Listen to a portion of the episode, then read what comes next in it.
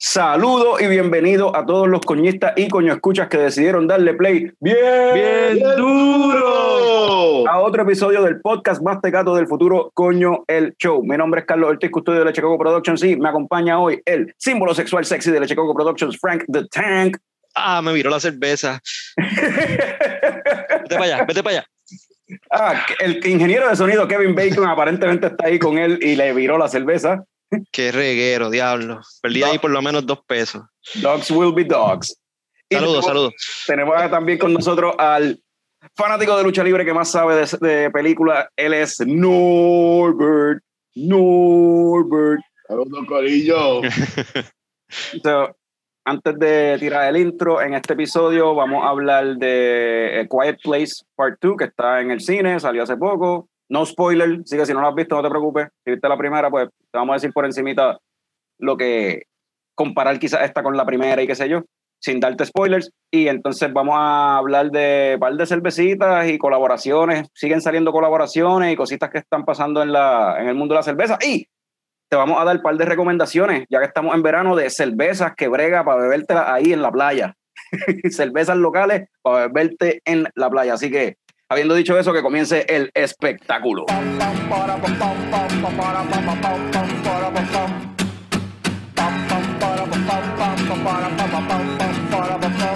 Ya llegó, ya llegó el coño show el coño show.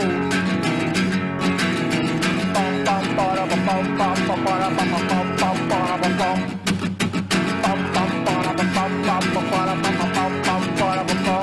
Ya llegó, ya llegó el coño show. El coño show. El coño show. El coño show. ¡Wow! So, eh, vamos a empezar con qué cervecita se está dando cada uno. Este, Norbert, cuéntame qué estás tomando ahí. Pues yo me estoy dando una que tiene una lata bien interesante. La lata es como que parece stickers de nena de los de Rainbow Bright o mierda así de los 90 y se llama Mini Unicorn es una IPA con citra, cinco, mosaic y amarillo. Y está buena, es de Pipeworks. Esto es en Chicago. Y es una IPA de mosaic y amarillo normal. La data me mató cuando la vi en el en el liquor store, pero eh, es una IPA normal. No tiene, no, no tiene, no es, es una IPA normal, no es hazy ni nada de eso, es como que. Como que. Sí, este tiene. Tiene como que el sabor cítrico de la citra, pero no.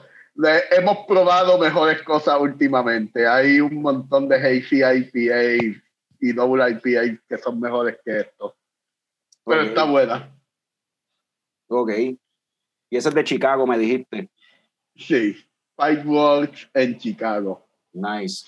Frank, cuéntame, ¿qué tú te estás tomando? Pues, La cervecita que Kevin me viró ahora mismo una de Fat Orange Cat. Esta se llama, a ver si se ve la lata ahí. Déjame, Se déjame, llama- ponerte, déjame ponerte para que. Dale, habla ahora. Ahí está la latita, está bien, está bien cool el arte. Se llama All Cats Are Grey in the Dark. Entonces es una, una white stout. Entonces sabe bastante a vainilla y tiene también hints de chocolate y de café. Tiene, y tiene cuerpecito también de una stout, está chévere. Mira, la- Ya. mira el color, mira el color, exacto. Oh, wow.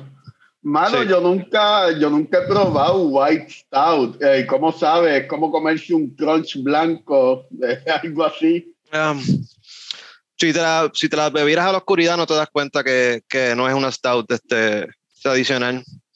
Ok. Y se siente bien brutal el, el- la vainilla, tiene bastante vainilla parece que le, le echaron y pues como cualquier stout tiene los hints de café y chocolate. It's really good. Mano. Ah, wow, mano, quiero probar. Y tiene creo que 7.2 de alcohol por volumen también, bastante... ¿Dó- ¿Dónde, dónde la conseguiste para ir cuando... esté Esta la tienen en el Beer Box esta semana. Sí. Y esa, Nice. y de que ese es de, esa es de Fat Orange Cat, es que Fat se- Orange Cat, ahí está el... Ese era el brewery. ¿No sabes dónde es eso? Yo creo que es en Florida, pero no estoy seguro. Dice aquí. No, tienes que, vamos que buscarlo online ahí porque no sé dónde es. Ah, North Haven, North Haven, Connecticut. Mira, de Connecticut. Y tú Sí. que prontamente, ¿verdad? Ya que Norbert es como si fuera nuestro corresponsal de Minnesota o algo así. Y prontamente el símbolo sexual pues va a estar a veces funcionando como corresponsal de Connecticut también. So. Sí, va a estar unos meses por allá, va a estar unos meses por allá en Danbury, so vamos a ver qué cervecitas encuentro por allá que me gusten. Nice, a fuego, mano. Llévate, llévate la maleta mía para que cuando regreses la, traes llena. 50 libras de cerveza. puedes meter ahí. está, está, está cerca de Boston, que tiene muchos breweries, está cerca de, de Nueva York, que estás como que en el mismo medio. Va a estar el- lo mejor de los dos mundos ahí. Ah, pues cool, vamos a ver qué, qué, me, qué me encuentro por allá. Pues yo estoy tomándome una cervecita de Tripping Animals, que está así eh, en Doral, Florida, de esta cervecera, y están llegando un par de cervezas, de, bastantes cervezas de estas, las están trayendo para acá, para Puerto Rico. Entonces la lata aquí, como pueden ver, se ve...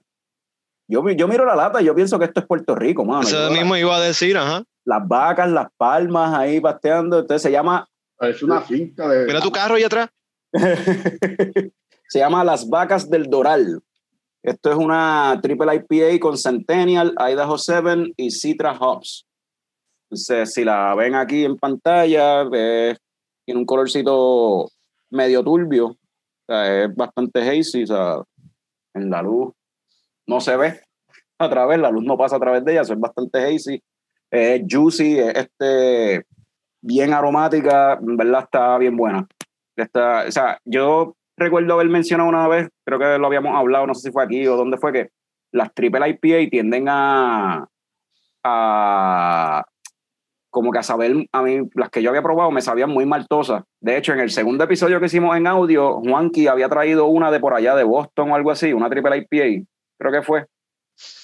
O, y yo, fue una que yo traje de Atlanta, no me acuerdo, pero era una triple IPA y era como las otras triple IPA que he probado que tienden a, a ser como maltosas.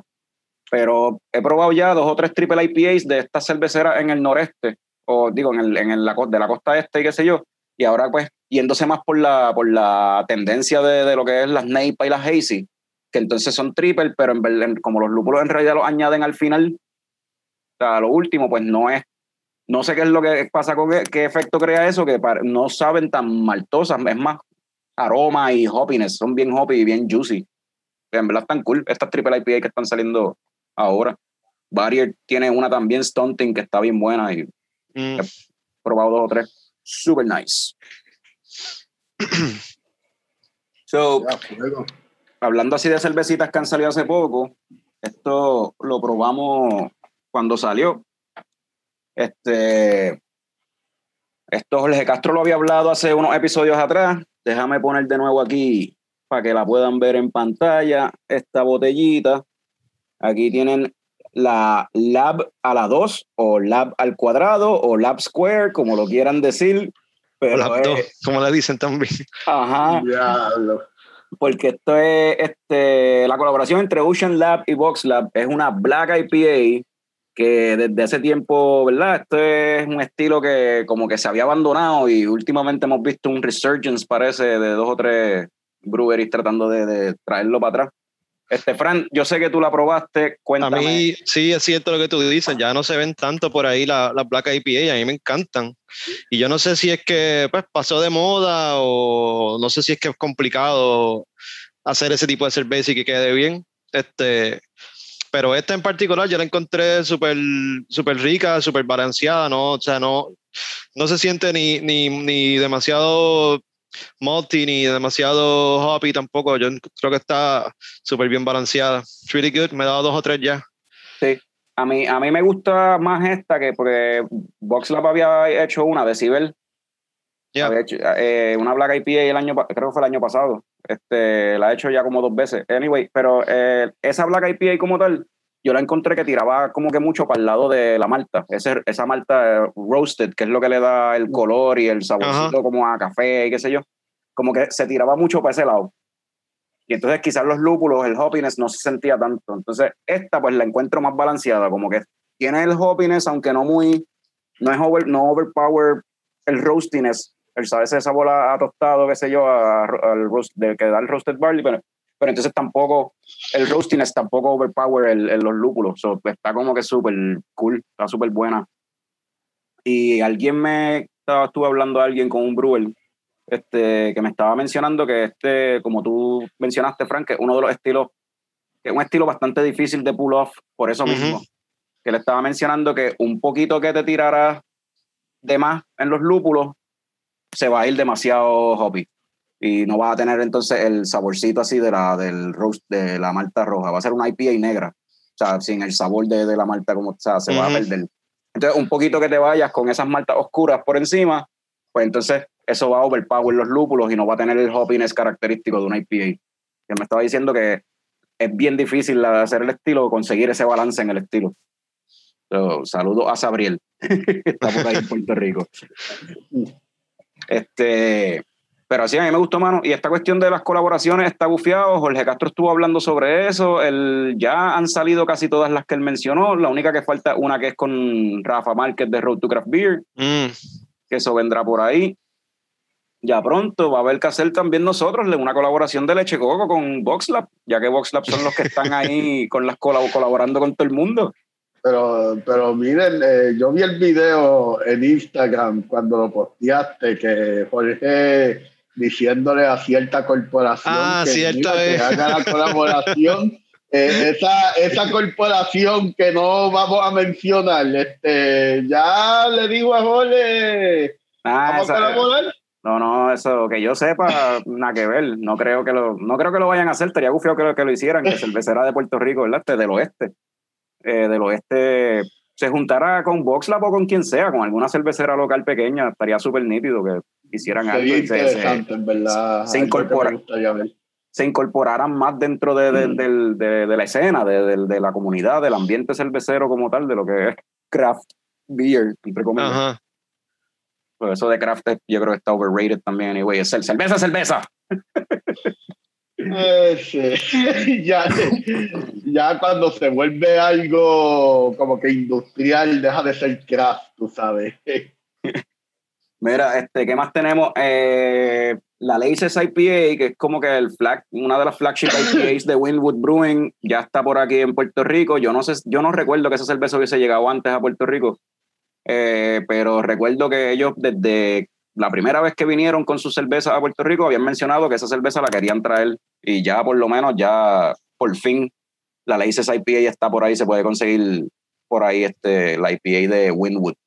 Está eso. Eh, Surk lanzó también una cerveza y le puso, y a, a Fran le va a encantar el nombre, Darth Dunker. Dunkel. Sí, eh, eh, si mal no recuerdo, este hombre es fanático de Star Wars, como muchos de los cerveceros. Sí, Juan es, es fanático de Star Wars. Este, so, se tiró esa cervecita ahí con la temática de Star Wars. Darth Dunkel no la he podido probar, no la he conseguido. So, está eso por ahí. Muchas cervecitas buenas este, y nuevas.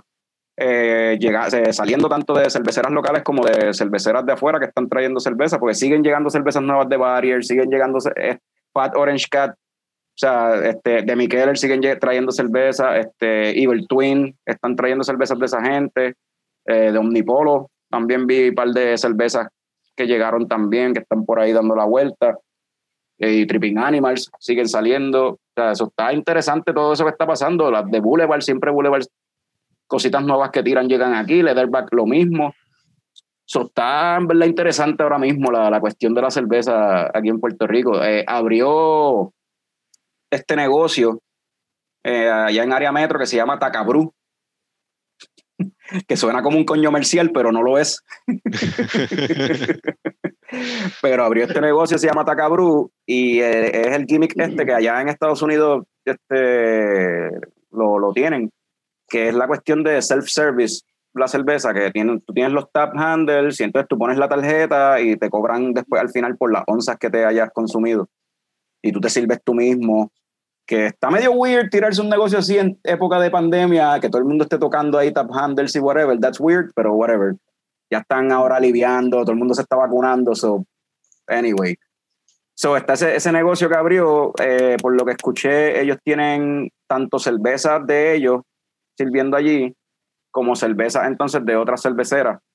Ahora, la cerveza de ellos, pues hay cierta, eh, no polémica, sino hay unas dudas en cuanto a si de verdad es cerveza que ellos hacen allí o es, aparentemente las recetas son eh, son cervezas este, bien este, basic, como quien dice, es como que una IPA bien normal, sin nada especial, eh, una pale ale sin nada especial, una blonde ale, o sea, de línea, como que la, el- el- la versión vanilla, que está ok para un tipo de negocio así, que yo creo que se va a nutrir más por el gimmick que por las cervezas que hagan y probablemente pues el público que están buscando posiblemente son gente que no necesariamente beben cerveza todo el tiempo o gente que beben cervezas más livianas, I guess, no sé. Estoy especulando en realidad. Pero voy a ver hacer los contactos a ver si logro tenerlo, hablar con ellos aquí en el podcast ¿Cómo se escribe? Porque lo traté de buscar en Google. ¿Es con C, con C o con K? con K Taca Brew. y Bru es con U. Bru, Oh, ok. Ahora sí. Bru. cabrón. ¿Sabes lo, que- lo funny? Que eh, en estos días yo estaba pensando como de contra, estaría gufiado un, un, un coño comercial, como que, y, de- y decir en un episodio, como que este episodio es traído ustedes por Estaca Brew. Estaca, pero pues, eh, eh, Estaca, Estaca, y entonces Brew de Brew, de Brewing, tú sabes, Estaca Brew. Sí. Y entonces y que las cervezas todas fuesen como que chifle, chifle pale ale, este, el cuerno stout, cosas así. Y esto es de la familia del toro o algo así. O sea, un, un family owned business de los del toro. Y después dije, espérate, pero no hay un proyecto por ahí, algo que va a salir que se llama Tacabro. ¿Cómo es que se llama? Y chequeo, como que, ah, god damn it, no puedo hacerlo ya. Tacabro existe. se queda con ellos a ver si se está la colaboración. Pero ¿qué, ¿qué encontraste ahí, Frank? Que te veo como. Ah, que- me tiró, me tiró para un tap y estaba viendo este, la, las beers que ellos tienen y ajá. Tienen su IPA, su lager, su blonde, su pilsner. Hay una que se llama Taca Brew. Pero dice lo que es. Es una, dice que es una American IPA. Ok. Está interesante. Hay que tirarse para allá. Hay que, exacto, hay que tirarnos el trip para allá. Para, en- no me acuerdo dónde, sé que hay en área metro, pero exactamente dónde, I don't know. Pero eso se busca, eso se pone en el GPS y, se y, y no llega. Este, ¿qué más tenemos por ahí? Eh, vamos a, estamos en pleno verano, ¿verdad? Como mencionamos en el intro, estamos en pleno verano, época de calor, yo tengo el abanico puesto, estoy sudando como quiera. So, Hace ¿qué- calor en Minnesota, tenemos el aire puesto. y todo. Yeah. Eh, Pues vamos, pensé como que qué tal si hacemos una, construimos una lista o algo así, hacemos algo para pues, para la audiencia y para recomendarlo después zumbarlo atrás, eh, aparte en un clip en, en Instagram y qué sé yo, cervezas locales y quizás no locales, o sea, cervezas que se consiguen aquí en Puerto Rico eh, que bregan para bebértela en la playa, que esas, esas cervecitas, como dice Picón, esta está buena para bebértela en la playa, te puedes beber más de una, ese tipo de cerveza. So, Bueno, yo puedo empezar a decir rápido eh, de Boquerón, la Blonde y la, y la Crash Boat, para mí son perfectas para la playa. las dos. Sí. Es más, puedo incluir hasta la caja de muerto ahí también. La caja de muertos, fíjate, esa es una que yo tenía, esa es una que había pens- pensado mencionar. Que tengo, tengo por aquí la, O sea, la La- tita está nítida. la latita, déjame poner aquí para que la puedan ver.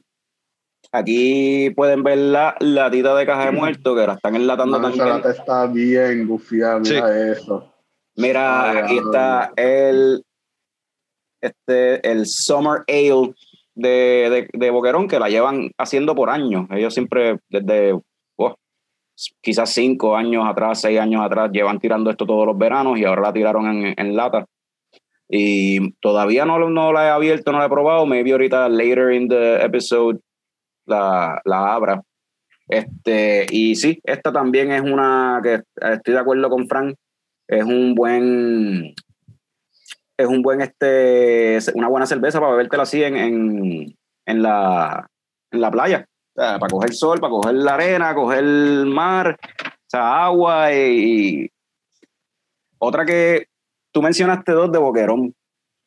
Bueno tres basically. Sí, tres. La Blonde y la Crash Boat, ajá. Pero entonces, pues, así mismo, entonces yo me podría ir por el lado de Ocean Lab, la SJU y la Maya West. Las Yeah, dos, o sea, la- Perfectas para la playa. los dos lagers de ellos, la LS Lager y la, y la, y la otra, un American Lager. Para mí esas dos son también perfect para la playa. Cervezas livianitas, refrescantes, tú sabes, no, no es algo de... O sea, no es una cosa que te va a explotar tampoco en cuestión de alcohol. Porque eso es lo que uno busca en la playa, ¿verdad? Creo yo. Sí, sí, algo refrescante. No te vas a llevar una, una Stout, una Porter, Una, una una- Breakfast Stout. Ajá. y hay gente que lo hace. No lo dudo, no lo dudo.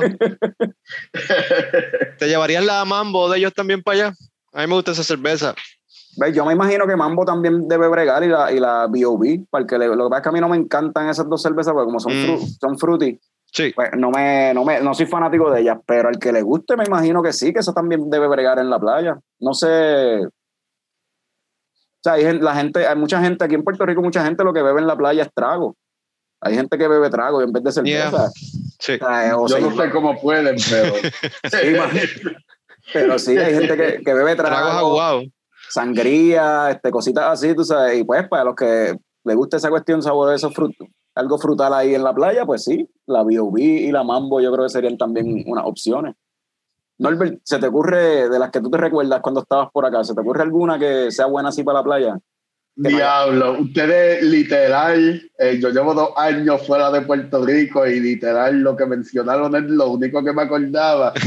aparte, aparte de eso, este Box Lab tiene como que esta IPA Viviana de ellos, este, pero no Mal de acuerdo Ojo. nombre.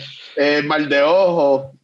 eh, Está mal de eh, ojo, creo se que hay una aún más liviana. semifusa, está semifusa, que es La semifusa, esa es como que la que es la de ellos que bregaría para la playa, bien duro. que es una, una Brut IPA y es livianita, es media sessionable, sí, este, yo creo que sí, estoy de acuerdo con Norbert Brut IPA, para el que le guste la IPA, esa es una IPA chévere para la playa, es seca, y pues esa está, Y ahora que, que tú estas cerveceras enlatan, que no tienes que limitarte a las que ya venden por ahí enlatadas, puedes ir allí y comprarles un par de crawlers de 16 y te los llevas.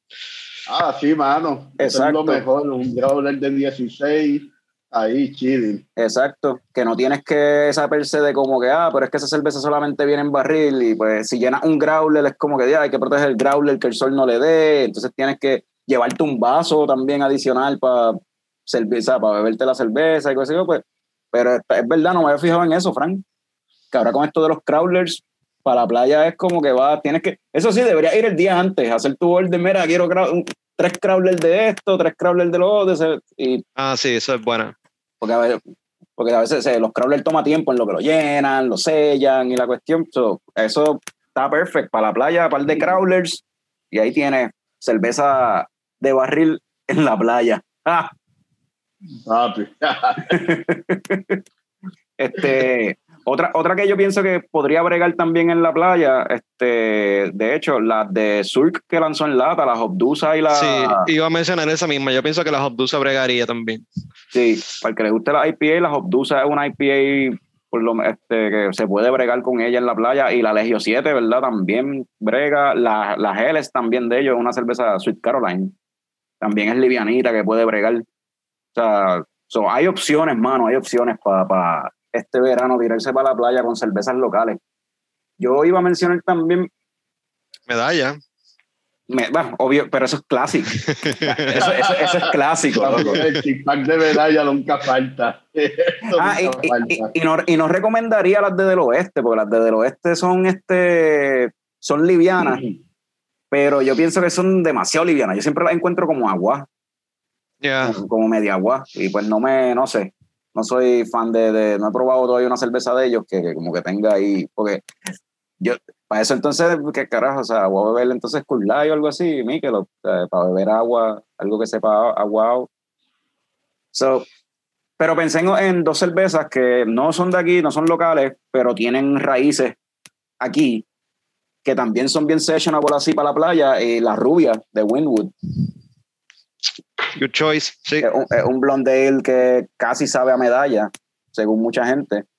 So, esa es una buena opción para llevarte a la playa. Y la otra, la fría, de Second Self, que también tiene el, eh, se hace allá en Georgia, pero tiene sus raíces acá en Puerto Rico. So, esa, la fría también es un lager, un Caribbean lager que también brega así para la playa. So, yo creo que, Tenemos una listita, una listita chévere ahí. Llegamos, yo creo que a 10 cervezas. yo creo que sí, yo creo que sí. ¿Verdad que sí? Sí, que pronto la vamos a compartir por las redes sociales, la lista de cervezas recomendadas por Leche Coco para que, para que te hiendas en la playa. Yeah, aprovecha que la pandemia se acabó. Aunque yo, yo siempre vi que la gente iba a la playa anyway, como que. como, Sí. como sin No, ahora la playa está más popular que nunca, tú sabes. Eh, La, la de aquí al lado de, de Punta Borinquen, que ahí no iba nadie nunca. Esa playa está explotada todo el tiempo ahora. De verdad. La gente se Eh, queda acampando todo el ahora- fin de semana. El que no iba antes de la pandemia, ahora después de la pandemia, el más playero. Sí, el más playero, el más activo. Yo siempre estoy hiking, está acampando, buscando nuevas rutas. Ah, Oiga, la, la- la gente buscando qué hacer, mano, y eso está bueno, está chévere. No, no, eso está bien, eso está bien que, que Eso eso haya cool. cambiado. Ahora tú ves muchos chamaquitos por aquí corriendo bicicleta y patineta, que eso no se veía por aquí. Eso está bien. No, está cool.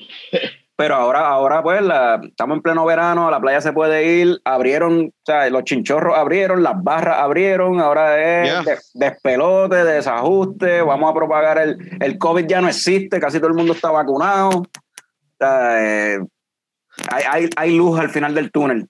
Todavía, ¿verdad? Toman las medidas de precaución. El hecho de que estés vacunado no quiere decir que vas a estar sin mascarilla y vas a estar ahí al garete en aglomeraciones de, de gente, corillos ahí grandes. Sea, siempre es importante mantener la distancia como quiera. Sí, y yo creo que nos deberíamos quedar así, tú sabes. Siempre de- debería ser así. Ya Sí. tú no vas a ver este, muchas epidemias de catarro, tú sabes, esas mierdas que siempre dan todos los años. Tú sigues con el hand sanitizer, el distanciamiento, la máscara de vez en cuando, se evitan muchas cosas.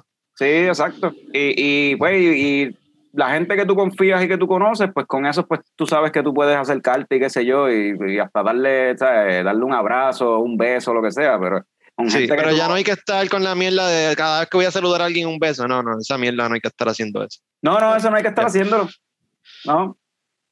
Pero pues, créeme que no. A veces no, es medio difícil evitar cuando estás por ahí, alguien que hace tiempo no te ve, te lo encuentras y te decide darte un abrazo, tú se lo vas a negar. Sí, no, no, queda, quedas tú como un huele bicho. que No, no, no, no. Exacto. Tienes que hacerlo. O sea, y si es un Eh, pana, y si es pana, o sea, si la persona es pana, en verdad. Es como- verdad, es verdad. Pero de nuevo, Papi, eh, qué situación difícil, ¿verdad? pero, pero sí hay que, hay que seguir protegiéndose, hermano. Yo aquí levantaron la ley de, ah, de la mascarilla y yo como quiera ando con mascarilla en el bolsillo por si acaso. claro. O sea, si veo como que hay mucha gente en el sitio, me pongo la mascarilla. Sí, eso Mira. es más importante que un condón. La mascarilla es importante. Y, y mira, y, y es como desde un principio se dijo, se lo, lo que siempre se recomendó según el CDC, o sea, la mascarilla es necesaria cuando tú no puedes mantener seis pies de distancia.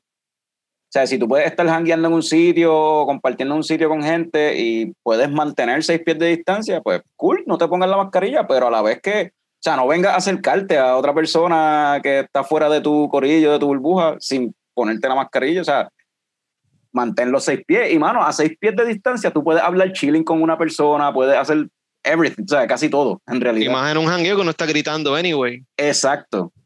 So, yo creo que la gente yo creo que ya aprendió anyway eso, yo creo que están jangueando más responsablemente, por lo menos aquí en Puerto Rico.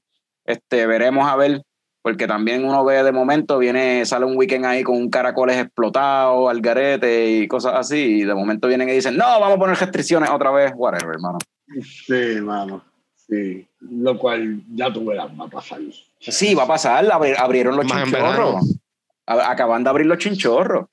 Eh, Y me da, me da risa que yo vi a alguien escribir como que abrieron los chinchorros. Espérate, pero ¿Habían cerrados. cerrado? Estaban cerrados.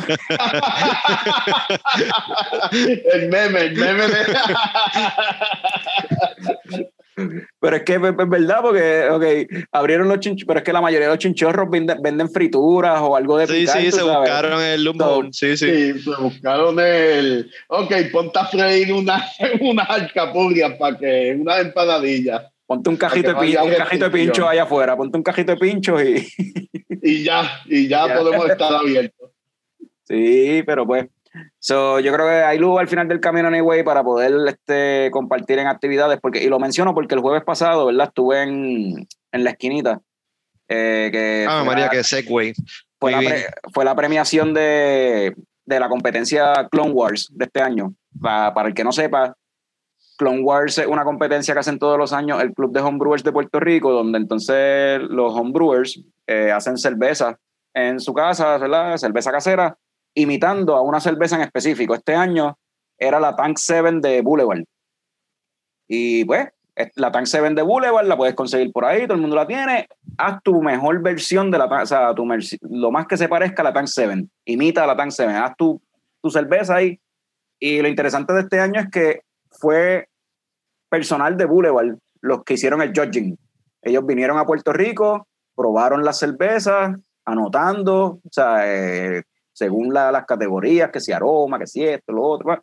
A ver, y Boulevard mismo fue que- que- quien escogió entonces a, los- a los Oh, ganadores. wow. Qué cool. ¿Y tiene que quedar idéntica o tú le- la gente le podía dar como que... a- Ponerse creativo. Ponerse creativo. Pues como es Clone Wars, entiendo que es lo más que se, la más que se parezca. Es lo más que se parezca a una Tank 7. Esa es la intención. Es hacer el clon. El clon, clon en homebrewing es eso, es cuando tú haces una cerveza que es una copia de una cerveza comercial o popular. Ok. O sea, qué sé yo, yo, nosotros intentamos hacer una vez una, un clon de, de la Duvel, pues. La, sí, no, es que no conseguimos la levadura que era o, o algo. No, no, no, que eh, estamos, Esa conseguimos la levadura que era y le echamos azúcar como el diablo, porque llevaba azúcar con. Pero no, esa no, no, no salió, no salió. no, Y normal. Entonces, entonces después tratamos de hacer un clon de la Dead Guy de Rogue. Eh, de esa me acuerdo, sí. Oh. Y esa fue la que la levadura no se consiguió y yo hice un invento ahí y terminó saliendo otra vez un disparate, pero si esperabas tres meses, la dejabas tres meses en la nevera, sabía bien. Ok. Esperaste los tres meses.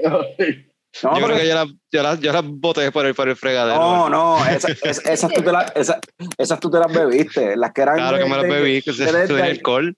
te las bebiste y las regalaste como a las dos, seme- a las dos semanas. O sea, él no esperó. Frank es hello. No sabe Sí, que es tú, verdad. él no, sabe que esto es un proceso de paciencia. Yo se lo dije, pero cabrón, ya te las bebiste, pero ¿cómo va a ser? Pero tú la probaste. Tú la probaste. Porque yo, yo abrí una, la probé y es como que no, yo voy a dejarla una semana más. Voy a dejarla siete días más ahí en la nevera. Sí, es tricky, con- porque después si esperas mucho tiempo puede que se dañe, porque nos pasó también que eh, sabían buenas como a las dos semanas, otras cervezas que hicimos, y después cuando llegaban al mes ya sabían a... es verdad, eso pasó con, Alcohol. con, la, du- con la Duvel, esa, con la Duvel. Con, ah, la- con esa fue, sí, por ese montón de azúcar, claro. Ya. Pero anyway, este, pero em, al- volviendo al tema de, de la Ajá. competencia de los Clone Wars y qué sé yo, este, se llevó a cabo la premiación, este, mano, y de nuevo, la gente, ¿verdad? Manteniendo distancias, o sea, llevando su- su- sus medidas como es, un espacio al aire libre, y estuvo chévere. De que Había mucha gente compitiendo. no sé cuánta gente estuvo compitiendo, pero yo llegué, porque yo llegué tarde. Pero fue par- fueron un par de homebrewers para la premiación y siempre está, hacía tiempo que no se daba una actividad así de homebrewers como antes, tú sabes. Que estaban los homebrewers allí con sus muestras de, de las cervezas para que la gente las probara y, tú sabes, y le diera su opinión, súper chévere. Probé varios homebrews de, de diferentes brewers que habían allí que es como que coño, hace tiempo que esto no se daba y que mucho hacía falta, en verdad, esto para la comunidad cervecera. Que, y pues yo espero que ahora se sigan dando estas actividades así poco a poco, se sigan dando más. Sí, ojalá. Y, y felicidades a los ganadores, ¿verdad? Este, a los que ganaron la competencia. Este, allí probé por lo menos la que ganó tercer lugar, la probé. Se parecía bastante. Probé una que no cualificó porque salió con 10% de alcohol. Anda. Anda. Estaba, estaba peposa, pero probé también un par de homebrews de par de gente que le están metiendo, hermano. Y, y interesante, pues, el segundo lugar de la competencia lo ganó un homebrewer que es relativamente nuevo. Eso es algo que hablamos en el episodio con Billy Nori. de que hay una cepa nueva de homebrewers que no sabemos ni de dónde, ni dónde están, tú sabes, hay por toda la isla gente que ahora en la pandemia se puso a hacer cerveza y están Ajá. haciendo, y, en- y están haciendo buena cerveza, mano. Están haciendo Ah, buena porque cerveza, porque la pandemia. están este, tirándolas para las competencias y se están llevando premios, tú sabes, están, están gustando, eso, eso está súper bien. Tenemos que ponernos al día nosotros entonces, Carlos. A ver si hablamos con Rafa para que nos dé unas clasecitas de homebrewing y nos pongamos a hacer cerveza de verdad. No, tenemos que empezar a hacerlo, loco. o sea, decimos la- siempre estamos diciendo la misma mierda y no hacemos nada. Estamos ya como, estamos ya como Andrés. Saludos, Andrés de Talking Craft Beer. Este, pero sí, hay que, hay que hacer cerveza. Eh, pero tú te vas para Connecticut, cabrón, ¿qué carajo vamos a hacer? Sí, pero es temporero. Ah, bueno, ok. Anyway, vamos a, entonces a switchar para lo otro que nos gusta hablar aquí en, en el podcast, que es la cuestión de las películas. Eh, salió hace poco, ¿verdad? Este, está en el cine todavía, A Quiet Place Parte 2, es una película de terror, eh, más suspenso que otra cosa, eh, ciencia ficción, quienes la hayan visto probablemente les gustó, una película bien, bien buena, dirigida, escrita y protagonizada por John Krasinski y su, y su esposa Emily Blunt. Esto es, es como una película, este, como es un eh, family, un family project, casi. Family Project. A mí, me, a mí me da gracia porque Don Krasinski tiene el mismo poker face de Jim. Está toda la Jim, película Sí, callado. eh, sí. El Jim. Este, El para el que no sepa, ¿verdad? La película se trata de un mundo posapocalíptico, por decirlo así, medio Walking Dead, pero en vez de zombies, son estos monstruos que son ciegos, pero su audición es súper brutal y si tú haces un ruido, aparecen de la peste y destruyen todo lo que haya. Te matan y whatever. So, ese es el viaje de eh, la premisa de A Quiet Place. Lo interesante de A Quiet Place es el la parte humana de la película. Eh, esa película fue popular por eso, por la cuestión de la relación entre la nena y el papá. Y pues, y, y así por o sea, es la, la situación familiar por la que están pasando. Tienes una teenager con el, este teen angst este, y esta cuestión que se siente como que el- su papá la está reprimiendo demasiado, que su papá no la quiere, no confía en ella, bla, bla, bla. No, y el hecho de que es sorda este, le añade también a la cuestión. Yeah. So tienes todo eso y al final termina con algo bien emotional. Este, estamos hablando de un mundo donde tú no puedes gritar, no puedes hablar, no puedes, o sea, tienes que quedarte calladito. Y la esposa de Emily Blunt, la mamá, está embarazada. Pa- makes matter worse. ¿Cómo tú vas a parir en- cuando no puedes hacer ruido? So, esa, eso es la, esa es Quiet Place 1. So, cuando anunciaron que iban a hacer Quiet Place 2, yo no sé qué ustedes pensaron. Es más, déjame preguntarle. Norbert, Lo ¿tú- mismo que todo el mundo pensaría, ¿no? Dale, Norbert. Ah, mano, yo. En verdad, esto, esto hace falta. Se- Sí, eso fue sí. la primera pregunta. Claro. Es Como que voy a ver, voy a ver otra película silenciosa. Es como que ya vi una película silenciosa de zombies. Hace falta otra. Eso fue lo que yo pensé. Y quiero ver ahora la segunda, pero eh, sigo pensando lo mismo, como que esto hace falta. Eh, Bueno, y, eh, spoilers de la primera. Sabes que John Krasinski, el personaje de John Krasinski se sacrifica. este- ¿Qué? No. Viste la dos, pero no habías visto la uno. ¡Oh! De hecho, al principio, del, al principio del episodio dijimos que no íbamos a dar spoilers de las dos. Ajá. Exacto. So, cuando anunciaron la 2, pero es que ya este se murió, que van a seguir la película con, con la familia sin él, ¿cómo es la cuestión? Pero entonces rápido después tú te das cuenta que es que pues, usan flashbacks al mundo antes de que pasara la cuestión y pues ahí puedes usar a John Krasinski de nuevo. So, estuvo interesante eso de la película, que hubiesen flashbacks de cómo empezó la cuestión, después van para atrás, eh, para el presente y pues la historia progresa. Eh, me gustó mucho el personaje de la chamaca, mano. Yo pienso que ella es como que la protagonista de esta película. Full, definitivo. Sí. Y, de la, y de la primera también. La primera película también es este. El, Bueno, ella y el papá, sí, sí, estaba esa, esa relación ahí, sí, es verdad. Pero, el- pero el journey es de ella, de la nena, de, de la, de la muchacha. El- el- en la primera también el journey era ella. Ella es el personaje principal. Y, es- y Aquí- es una, y es una actriz que en vida real entiendo yo que este es solda, ¿Oh, sí? de verdad. Sí, ella. Ok. entiendo que ella de verdad es sorda. Pero en esta película ya, pues, al no, ella, ella no tener el, el- al papá, ella, tú, tú ves que ella siente esta responsabilidad de como que llenar ese rol del papá, de ser el protector y, y, y tratar de mantener la familia viva. Está súper interesante. Entonces, eh, hay otro medio de este protagonista que, pues, que reemplaza a John Krasinski, que es este Cillian Murphy, que es el Oh, de wow.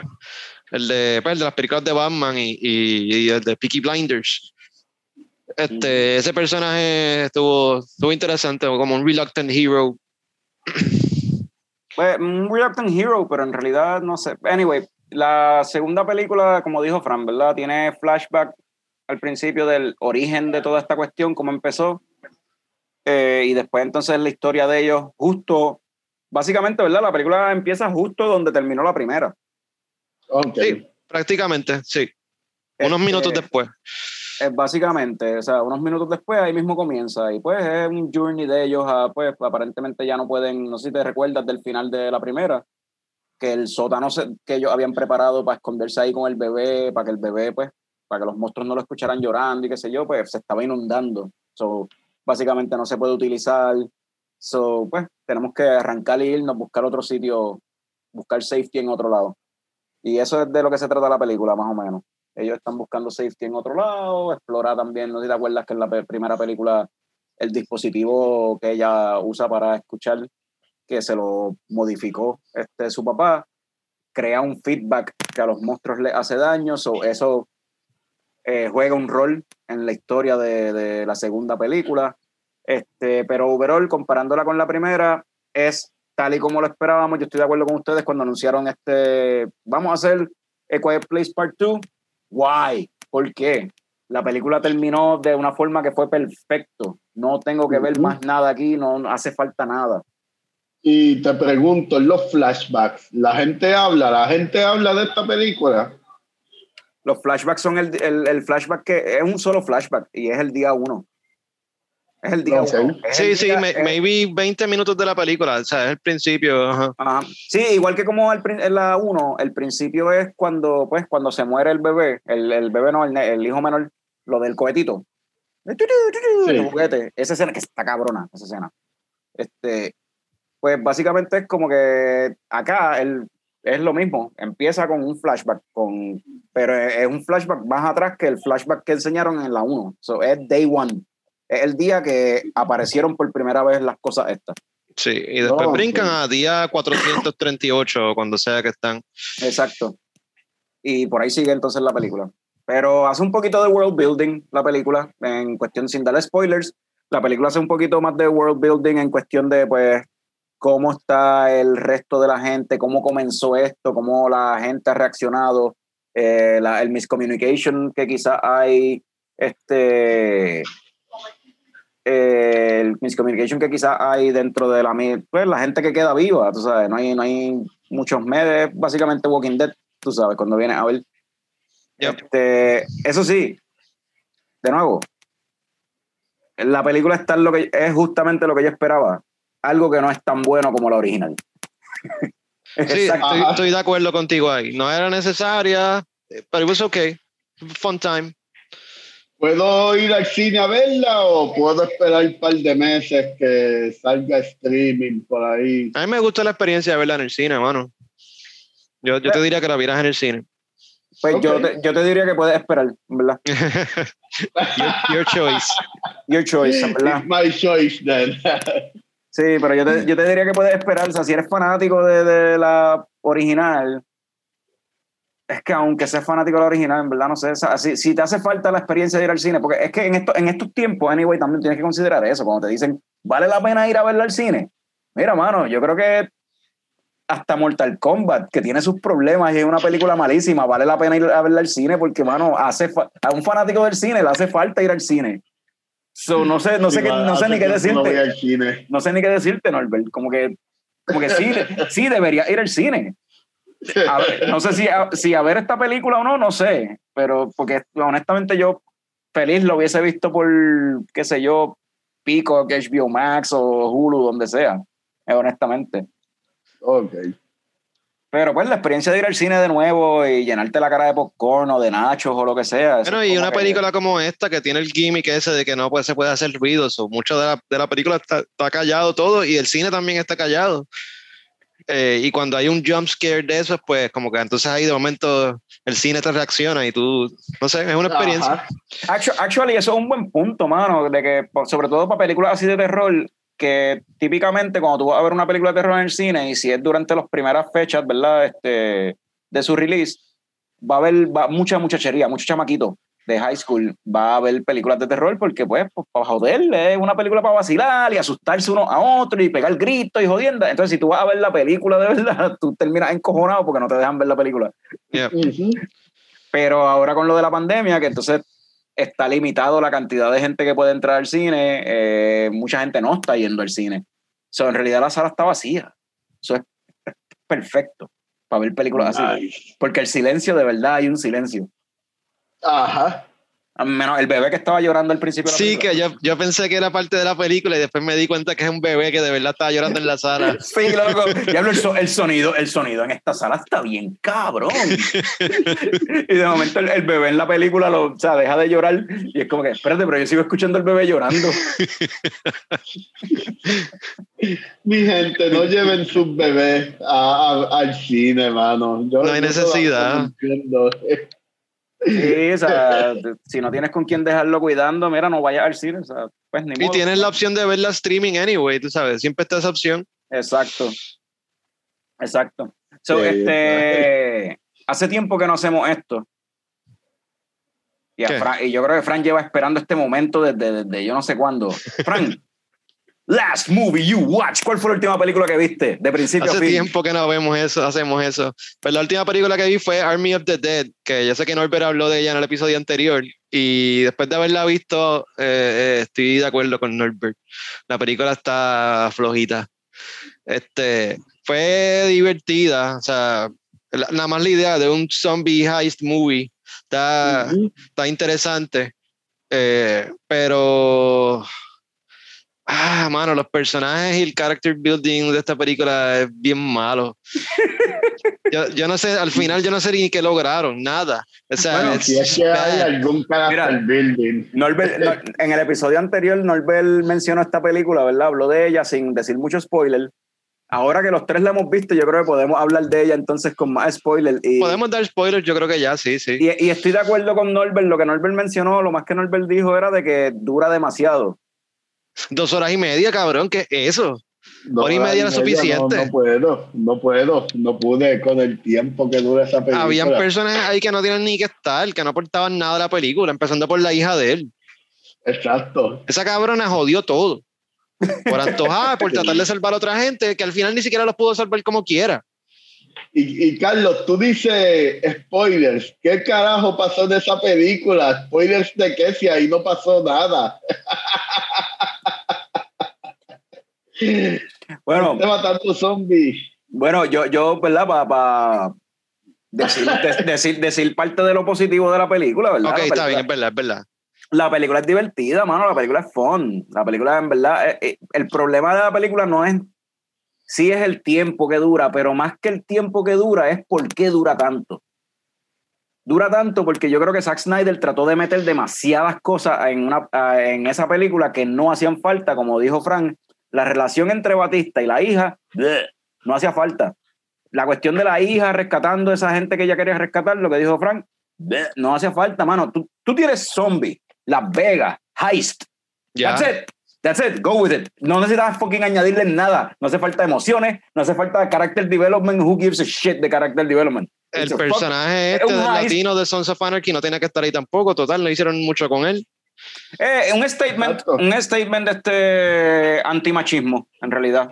Que no sé si fue a propósito por lo que pasó con el actor que reemplazaron, la controversia que hubo. Bueno, fine, este, No sé si fue por bien, eso, mátalo o- de una o- forma gruesome y ya, pero no, no hagas todo este plot de que lo van a convertir en un alfa zombie de eso, que más adelante se lo van a encontrar. sí, eso estuvo bien estúpido. Ahí gastaron eh. como 15 O minutos sea, cu- más. cuando, cuando lo trajeron como un alfa, fue como que, ah, of course, iba a hacer esto. Y, sea, como que y predecible. eso- Y eso ya no pasó en The Walking Dead, creo que del segundo, tercer season, cu- cuando este cabrón se convirtió en zombie. Bueno, El- Zombie el- Shane, ya Shane, tenemos a Zombie Shane, Shane, Ajá, ajá, sí, es Zombie verdad, Shane, verdad. ¿verdad? Pues, pero este, Ahora- es, pero este es Zombie Shades. Porque el Ah, hacía- Shades, el de, es verdad, él salía también En Luke Cage, en Luke Cage. Shades. A mí me gusta ese actor, pero este pers- personaje fue una mierda. Ese, ese actor es bueno en Luke Sí. Cage. Pero, pero pues, hermano. Algo interesante de la película es lo de una zombie preña. Eso estaba bien interesante. Eso me gustó, esa, esa, como que este otro tipo de zombies que no son zombies en realidad. Básicamente son, es otra raza. Mutate- eh, son- mutated sí, son, humans. son- son unos mutantes que cuando muerden a alguien lo convierten en un zombie inteligente que convierte a otro en zombie. Como que otra, es como que otra cosa. eh. No sé, me, me gustó ese, ese concepto de los alfas y qué sé yo, y el rey y la reina, que es como un kingdom, tú sabes, un reino, el tigre, me tripió lo del tigre, ver Elvis impersonators, zombies, este, o sea, Sí, porque es Las Vegas, exacto. la- Las Vegas versión zombie, como que esos tus- los visuales están cool. Eh, Snyder eh, tomó esta decisión, eh, un, un choice, un creative choice de la película, de hecho la filmó él mismo, o sea, él fue el director de fotografía como tal, él se montó en la cámara en el hombro y él fue el que decidió los lentes usar y todo. Y decidió utilizar unos lentes que yo he escuchado gente hablando de que un problema con la película es que se sale de foco, de, está desenfocada muchas veces. El focus es como que se ve, hay muchas Pero eso es- se nota que es a propósito que él lo hizo así. Y Es yo a propósito. pensaba que lo estaba haciendo así para disimular el hecho de que el personaje de Tig Notaro, que es la piloto, eh, eh, ese personaje, ellos, a ese actor lo habían reemplazado y la trajeron a ella, hicieron los reshoots y ella, ella la grabaron sola en un green screen y la pusieron en la película. Y yo Pues, pensaba el- que eso de- del el- el desenfoque era para disimular que ella de verdad no estaba ahí. Pues resulta que no, resulta que es por los lentes que él se antojó de utilizar. Son unos lentes bien viejos de los 80s y los 70s, que él le dio la gana de usarlos para que se viera más como que dirty, qué sé yo, más gritty, más Ajá. whatever. Y lo otro que, que, que él hizo, que él dijo que el gesto del crew estaba como que medio encojonado con él y no estaban de acuerdo con él, pero que él quiso hacer todo sin como que one shot, o sea, sin parar. O sea, eh, una toma, pa, como que, y como saliera, y, y como que, y la cuestión del focus y qué sé yo, sin, sin, no, se desenfocó, pichea, déjalo así, porque quiero que se vea así, se sienta medio home, home, home, home movie. So, Ok. es como que, entonces creo que esos lentes tienen un desperfecto que él dijo como que eso es parte de por lo que quiso usarlo, porque por ese desperfecto le da ese feeling de como si fuera un home video. Y a mí eso no me molestó tanto, me molestó más el plot y Sí, el, todo el Sí, bullshit. de acuerdo, de acuerdo. a mí, a mí lo visual, lo visual tampoco me encojonó. De hecho, me parece que es bien cool que hayan usado esos los lentes análogos que se, se salen de focus, porque parece un B-movie y es como Ajá. que, oh, wow, esto está súper nítido. Pero, mano, es como yo dije eh, en el episodio pasado, tú no quieres escuchar una canción de Minor Threat o cualquier otra banda de hardcore punk por cinco minutos corridos. Tú quieres que la canción dure dos minutos, dos minutos y medio, that's it. Lo mismo con las películas. Tú no quieres ver a Batista matando zombies por dos horas y media. Hora y media, ya bastaba, mano, y hubiese quedado perfecto. Pero es el problema de Zack Snyder que, que sigue insistiendo que sus películas sean una épica. De- no todo el cine tiene que ser un épico de tres horas. Tú puedes hacer una buena B-movie de hora y media y a la gente le va a gustar ver un B-movie de zombies por hora y media. Ya está usando el equipo Tecato que se sale de foco. Eh, ¿Para qué le vas a meter trama a eso, cabrón? Este, Es como que Sí, y, y, y es, es que yo creo que es como, o sea, que Zack Snyder siempre se ha criticado, desde siempre se ha criticado por ser un director bien visual, sus visuales están nítidos, pero en cuestión de, de trama, de character development, o sea, como narrador, eh, storyteller, como tal, eh, él no es bueno. Él no es bueno contando una historia.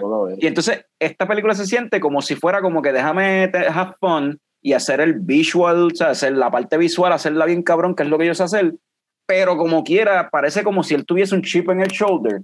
la pajita en el hombro ahí de como que yo tengo que probar que yo puedo contar una historia. Cabrón, no, no puedes, no puedes. ¿Cuántos años llevas haciendo películas? No te sale. Pichea eso, una película fun, con visuales bien cabrones y ya. No fucking quieras tener el character development de cada freaking carácter que hay en la película porque al final no te sale. Mano, el personaje del, del el negrito que se, que, que se queda encerrado en, en el, En la bóveda, ajá. en la bóveda, cuando ese tipo sale, yo hice como que, ah, coño, yeah, aquí va a haber una resolución para toda esta pendejada. Porque Por lo menos el tipo salió bien, se llevó a los chavos. Ok, chévere. No, pero ya, pero tú sabes ya que el tipo estaba, pues, estaba, se jodió, el tipo lo había mordido, un zombie lo había mordido, tú sabes que se jodió. Lo que yo estaba esperando es, ¿quién es el villano de la historia, aparentemente? Ah, bueno, el, el, el japonés que los mandó a- a- al fake heist ese, sí. Exacto, el japonés es el malo. Que al final el japonés, ¿qué, qué precio pagó? ¿Qué, ¿Qué resolution tuvo? O sea, que- nada. Nada, porque aparentemente ya habían mandado otros cruz allí y habían muerto en el intento. Pero si, ellos, fueron otros más. pero si ese es el villano, el- al final el villano ganó. El villano no ni ganó, ni- Bueno, o sea, no, perdió nada. No, no perdió, no, no ganó tampoco porque no le, no le trajeron la sangre, que es lo que él necesitaba Ujú. para pero, no, pero, no, pero, no, pero no perdió nada, o sea, no jodió, hizo que esta gente se muriera, o sea, él que provocó toda esta situación bien bastripiosa y al final no pagó ningún precio, ¿entiendes? Como que no, o sea, yo esperaba que el negrito cuando salió, iba, cuando, él, cuando el negrito alquila el avión, el jet privado ese, yo pensé que él iba a ir en el jet a encontrarse con el japonés y fucking matarlo. y que se acabara ahí, como que sí. Pero no, resolución. ahora va a haber otro, otra plaga de, de, de zombies fuera, se salió de, de, de Las Vegas ahora. No, y ya yo escuché, o sea, estaba leyendo que la idea es que Zack Snyder, Dios mío. Este, la idea es hacer una, creo que tienen una serie que quieren hacer y Netflix está pompeado con la idea para hacer una serie que sea antes, justo antes de que empiece lo del el zombie infestation en, En Vegas. en Las Vegas. Ah, antes. Bueno, pero ya lo vimos en la película cómo empezó. Sí, pues quieren hacer como que una, una serie o una miniserie que sea como que Army of the Living o yo no sé, whatever. Something. vimos cómo empezó. el sol- eh, estaban transportando uno de esos zombies y, y chocaron y el tipo se escapó y empezó a morder gente y estaban al No, lado de no, Las Vegas. no, no, y vimos toda la ¿Por qué historia. chocaron? Eh, di la historia completa. ¿por qué Ah, sí, la pareja Ah, no, que recién eh. casada, que a veces lo estaba mamando el, el tipo y se distrajo y se estrellaron contra el camión. Todo Sí, sí. empezó, todo un apocalipsis comienza con una mamá de bichos. Sí. Ya, ya, es- ya eso te dice como que de la, de la mentalidad de Zack Snyder o sea, y de la película, whatever. So, ¿Cuál va a ser la serie? ¿Cómo esas dos se conocieron y fueron a Las Vegas a casarse? No, yo creo que va a ser, tú sabes que, que Zack Snyder se tiró lo mismo que hacen todas las películas, que él pone los créditos al principio de la película y hace una secuencia en cámara lenta bien larga, como en, en Justice League. Snyder Sí, pero eso a mí me gustó porque ahí rápido que te- un montón de tiempo. Mira, ok, esto fue lo que pasó en Las Vegas, lo controlaron, esta gente este, son sobrevivientes de ahí, ok, chévere. Batista mató a la esposa, este, esto y lo otro, se murió. Había alguien que era del crew que estaba, que era Sí, como que, y se murió, que es la que tuvo que, o sea, tenía que ver con lo que reemplazaron a un actor por otro. Este, whatever. La cuestión es que hay un montón de historia ahí y yo creo que aparentemente ellos quieren hacer una miniserie que tenga que ver con eso, como que con el principio, cuando estaban estos teams, como un SWAT team, yendo a, sacar gente de allí, a tratar de rescatar gente. Parece que eso es lo que quieren hacer, plus una secuela que, pues como el negrito llegó a México, va a haber una infestation de zombies en México y yo creo que el viaje de fucking Snyder de seguro es algo bien on the nose, de querer tirarse algo que sea tratando de quererse hacer el más este, ¿cómo se dice? Ah, mira qué, qué smart soy, qué, qué de esto soy. Este, voy a hablar sobre la cuestión de la inmigración, pero son zombies mexicanos que están inmigrando. Eso es lo que, yo, yo creo que eso es lo que quieren hacer. Eh, va- van a poner los zombies con, con sombreros mexicanos, de- vestidos de mexicanos. con Suena como una idea, suena, suena como una idea pésima. Pero pues Sí. no, no lo, no lo dudo de Zack Snyder y Netflix. oh, man. Oh, wow.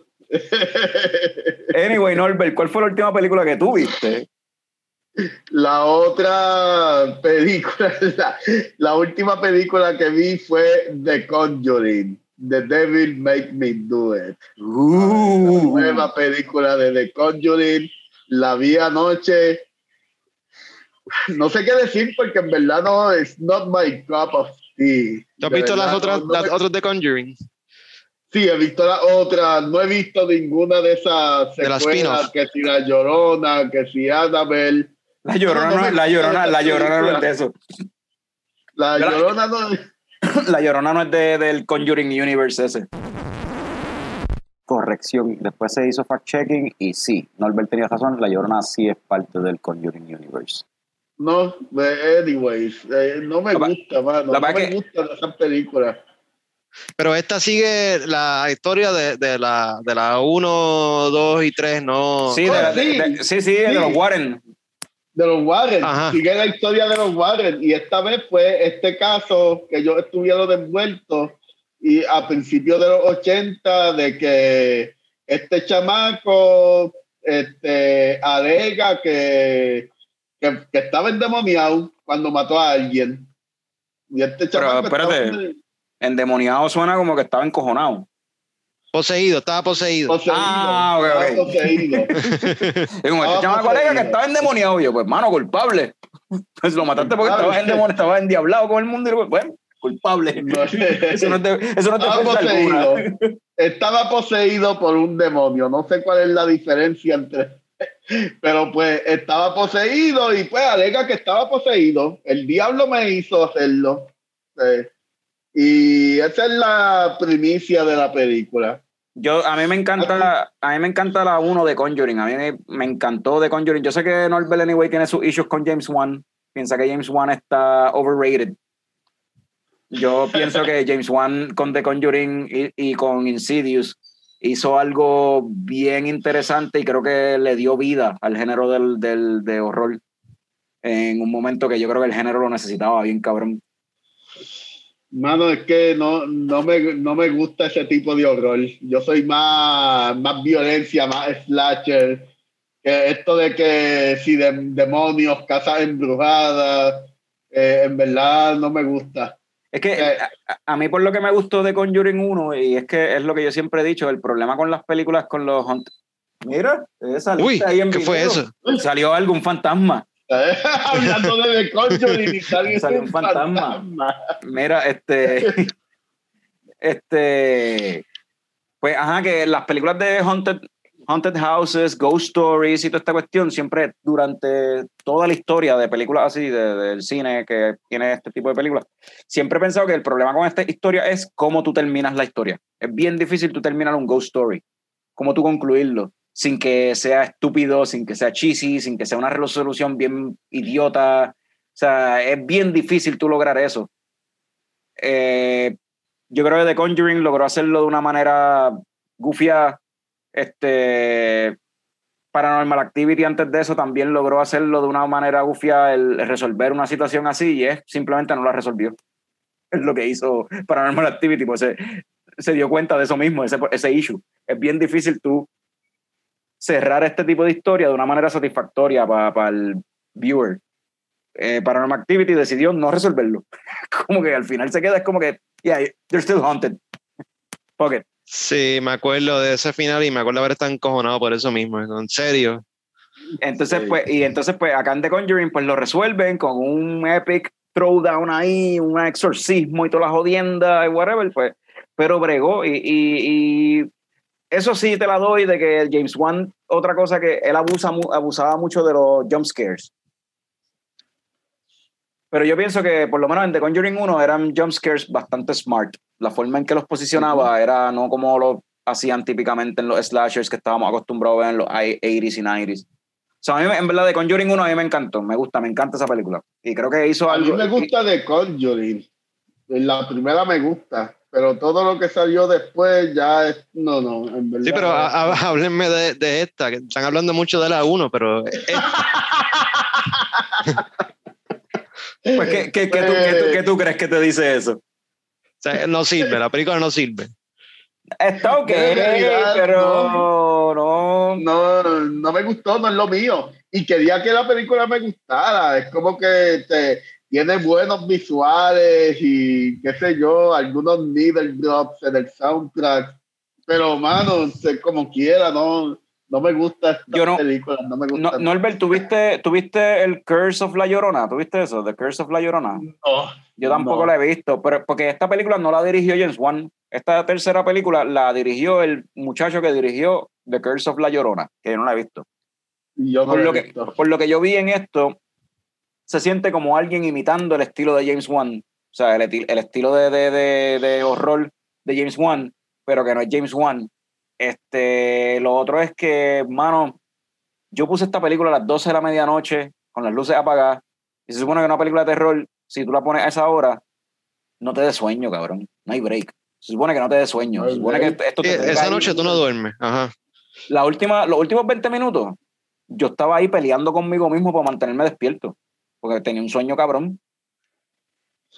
Este, Y fíjate, vi el trailer el otro día y se veía interesante, me, me dieron ganas de verla. Nah, la, está, la película está media lenta, o sea, empieza bien, pero entonces se, como que es lenta, en- es lenta, entonces trata de pick up the pace, pero vuelve otra vez y cae en el mismo, la jodienda de lenta. Hubo algo bien raro que yo noté, que no sé qué rayo es, si fue a no creo que haya sido a propósito, porque en, eh, en muchas escenas que son bien oscuras, eh, los actores en los ojos se les veía un reflejo de luz que me daba la impresión como si fuera una pantalla, como si fuera la pantalla de la cámara o el lente de la cámara o algo, una pantalla que tienen prendida backstage, como si se les estuviese reflejando en los ojos. Hay un par de escenas donde los ojos se les ve con un brillo de luz, pero un brillo de luz azul, azul como de, de una pantalla de, de un computer screen. Qué loco. Y es como que, diablo, ¿qué, mano. cara- ¿qué carajo está pasando aquí? ¿Por qué dejaron eso así? O sea, no se veía natural, se veía como que te sacaba de la película, porque se veía como que, espérate, yo creo que yo estoy viendo, pues que esto es fake, estoy viendo que hay hay una cámara detrás grabando esto, hay alguien, hay un corillo de gente alrededor de esta persona. O sea, como que eso Sí. como que, no sé si fue algo que trataron de hacer para crear un efecto que no les salió, o soy yo que muy picky, no sé, pero me, Y habían escenas que el tipo se paraba al frente del espejo y se veía en el espejo reflejado la cámara, la cámara grabándolo también. no, pero actually- eso. No, pero actually hay una escena al final que me gustó. Hicieron algo bien interesante en un túnel, que está este personaje corriendo y de momento se encuentra, o sea, se cae en la oscuridad y cuando mira al frente está como que básicamente lo que hicieron con Rey cuando Rey- en Star Wars, cuando Rey baja a la, a la, a la cueva y ve como que como si fueran dos espejos. Ajá. Pues algo similar a eso, porque es como que la persona lo que ve es como que dice, what the fuck, estoy viendo, me, o sea, estoy A aquí, mí, verme a mí me, mismo. me estoy viendo a mí, ¿sabes? Es como si yo Ajá. estuviese detrás de mí. Es como que viéndome, es como que, what the fuck, estás viendo una copia tuya, y como exactamente igual. Entonces lo, lo que me tripió fue como que, ah, coño, this is smart, esto está gufiado, porque tú dices, anda para el carajo, ¿qué es esto? Me voy a coger. Pero como es como si fuera una imagen copiada, pues la otra copia está cogiendo detrás de ti y tú miras para atrás, la otra persona mira para atrás. Es como que se ve gufiado que te estás persiguiendo tú mismo, pero es como un espejo y es como que, Sí. ah, me gustó ese efecto, está, eso está nice. Ah, ok.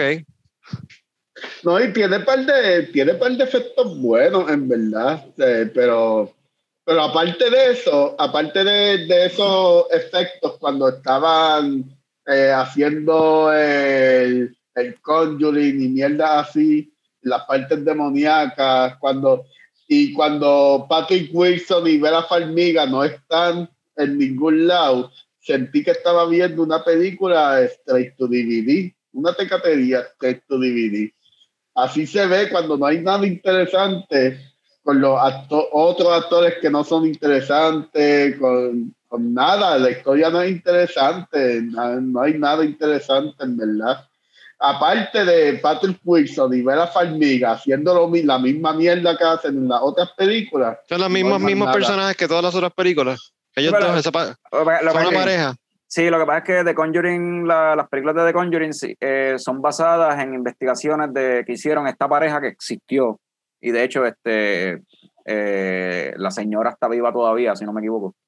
Este, él murió, Ed Warren So, murió. Cada película entonces es como con un caso que ellos están trabajando. Un caso que ellos investigaron en algún momento, porque son este, era esta pareja Sí. que Ed Warren creo que es el único, la única persona como que certificada por el, por la Iglesia Católica para poder hacer este exorcismo, que no era sacerdote. Es la única persona que no era sacerdote que lo estaba autorizado para hacer este eh, exorcismo. So, Ese ella- es el personaje de Patrick Wilson. Ese es el personaje de Patrick Wilson. Ok. Ese es Ed Warren. Pero esa persona, Ed Warren, existió. Y, y ella, ¿cómo es que se llama ella? Este. Vera Farmiga, No, pero Pero la, el la- personaje. este, la señora que está viva a todavía. la eh, señora, este Warren, este, la- el personaje, este. no me um, acuerdo. whatever. Este, ella supuestamente es un medium y puede. Lorraine, Lorraine Warren. Lorraine, Lorraine. Pues Lorraine, entiendo que Lorraine todavía está viva. Este, Lorraine, este, pues, ajá, ella supuestamente era como que un medium. Eh, no, murió, murió en el 2006, dice aquí. Ah, murió, ok.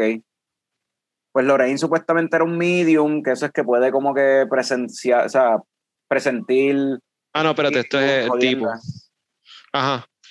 Pues ella puede presentir espíritus y jodienda y whatever. Entonces, estos cabrones, pues, investigaron durante los 70 y los 80 un montón de casos de cosas paranormales, no tan solo en Estados Unidos, llegaron a ir a, Inglaterra a investigar jodienda y ellos tenían un museo. Eh, La cuestión con estos, esta pareja, esta gente, es que mucha gente los veía como un hoax y que ellos lo que estaban era haciendo chavos, mano. Ellos daban charlas, ellos se presentaban en entrevistas, pero no te daban una entrevista en la prensa sin, o sea, no era de gratis.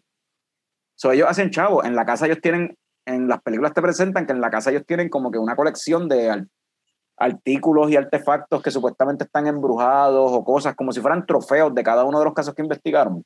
Ajá. Eso es un museo. Tú puedes visitar ese museo. Ese museo existe. La entrada no es gratis. ¿Entiendes? Y la película te, Eh, te, te presenta, o sea, te está diciendo, no, this shit is real.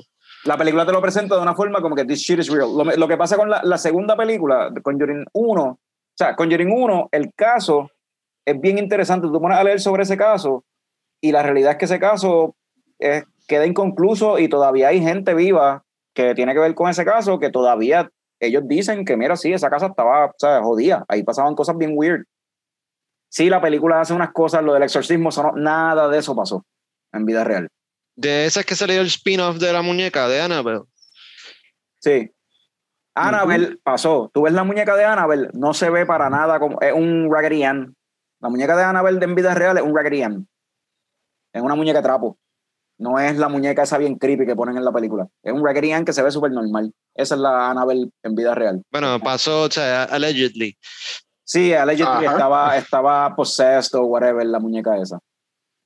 Pero sí, este, el segundo, la segunda película, el caso es un caso en Londres que ha sido desmentido bien cabrón. Es uno de los casos más populares en que alguien estaba utilizando esta cuestión de estar poseído, whatever, supernatural bullshit, para sacarle chavo a la prensa y al gobierno y a whatever, a quien pudiese hacerlo, era un hoax, mano.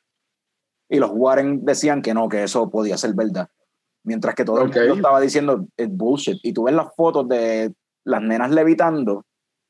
Se nota que las nenas están brincando encima de la cama, cabrón. Como que hubo uno de los investigadores que logró probar que la nena que supuestamente estaba poseída era, era ventrílocua, natural. Ella podía imitar voces sin que la boca, o sea, ella era ventrílocua. E- Esto era algo que la mamá y las nenas estaban haciendo para sacar chavos a, a la prensa y a, y a quien cayera de pendejo. Y los Warren, los Warren se prestaban para esa pendeja. Entonces yo le puse a leer sobre este caso, que lo curioso de este caso que los Warren estuvieron envueltos, el de The Devil Made Me Do It, es porque creo que es la primera vez en Estados Unidos en que la defensa, en un caso en el tribunal, la defensa era posesión demoníaca. No era insanity, no era whatever, era posesión demoníaca. Mi cliente no es culpable porque estaba poseído por un, por un demonio. Y pues es un precedente. No ganó el caso. Como quiera el tipo fue para la cárcel, pero... Y, pero de 10 a 20 años que era la sentencia, el tipo cumplió 5, salió de la cárcel y se casó con la muchacha. Y al, y al día de hoy todavía están casados. Y ellos dicen que sí, que eso fue posesión demoníaca, lo que pasó ahí. Sin embargo, la familia del chamaquito, porque la película empieza con un exorcismo que le están haciendo a un nene de como 8 años, 11 años, de por ahí esa edad. La familia de ese chamaquito en la vida real demandaron a los Warren. Y estaban demandando a par de gente que escribió libros sobre el- eso que pasó, de hecho, en Connecticut, Frank. Ahora que tú vas para allá. Sí, ya no sé, yo no sabía que eso estaba allí embrujado y que es un breeding ground de demonios. Sí. ¿Por qué, por qué tú crees que todas esas compañías están en Connecticut? O sea, porque, tú, porque tú crees que hay un libro que se llama The Demon of Connecticut y hay una película que se llama The Hunting in Connecticut. Y hay, y ah, de Hunting in Connecticut, de esa otra película. Uy, de antes. New England es bien interesante. Pasó que si brujas, que si demonios, que si New England es tan, tan inter- interesante en ese sentido. Pero Bueno, sí. llevamos como 25 minutos hablando de The Conjuring. Vamos, le, dan- le van a dar un rating a, a esta, de- a la 4. Entre leche y coco. no es la 4, es la 3. La Es 3. la, la 3. Parece que son un montón de películas, porque no veo el día que esa franquicia muera, pero Ay, si le fuese a dar un rating a The Conjuring, The Devil Made Me Do It, eh, le pondría. Le pondría leche, pero es leche de esta que es bien. Una leche bien agua, es más agua con leche. Es leche con agua, eso no pega. Eso es como que "Ugh, no quiero eso. Eso, agua". un- eso es un yuju, ¿no? Unsatisfying. No, no, sin chocolate. Sin chocolate. Es como una leche de esa de, de- de dieta, esa fat free. Que, sabe- Ok. que son bien aguas, como que no hay sustancia, no hay, no, no es fake, es de embuste. Esto no es lo que era. Esto no es lo que se supone que fuese. Es como que "Bleh". algo así. Bien disappointing. ¿Y tú, Norbert? este, leche, porque es como probar una leche corta. La diarrea mental Ya, que ah, da esas películas, eh, la diarrea mental que da ver una película de los Warrens, de esos hosts, mano, es como que puñeta, que es lo próximo, que hagan películas de, qué sé yo, de pastores que supuestamente sanan gente y mierda así, no me joda. Es como que no me gusta que esa franquicia exista, no me gusta, no me gusta que los Warren sean este, estas personas este, que están en el pop culture, en verdad. No me gusta que sean relevantes, no me gusta esta franquicia, no me gustan estas películas, son ¿Por una qué? fucking mierda. Pero ¿por qué no te gusta que los Warren sean parte del pop culture? Porque puñetas son unos hosts, que es lo próximo. Benny Hill tumbando gente, una película del cabrón. Y que romanticen esos hosts, puñetas. No, sí, cabrón, no, mano. Es como que. Y no me gusta. Ustedes quieren ver una película de gente endemoniada, vean El Exorcista, la única película, la única película de gente endemoniada que quieren ver, El Exorcista. Todas las demás son una fucking mierda, en verdad. That's it. Ok. ¿Qué- qué- qué? Pero tú no tienes experiencia viendo películas de gente endemoniada porque tú le tienes miedo a las He películas visto varias. Vi El Exorcista. eh, vi eh, la de Arnold Schwarzenegger, este, End of Days. Eso no es de gente endemoniada. Sí, sí, eso tiene que ver con el ¿Ustedes demonio, es lo mismo. Bueno, él es No. el diablo.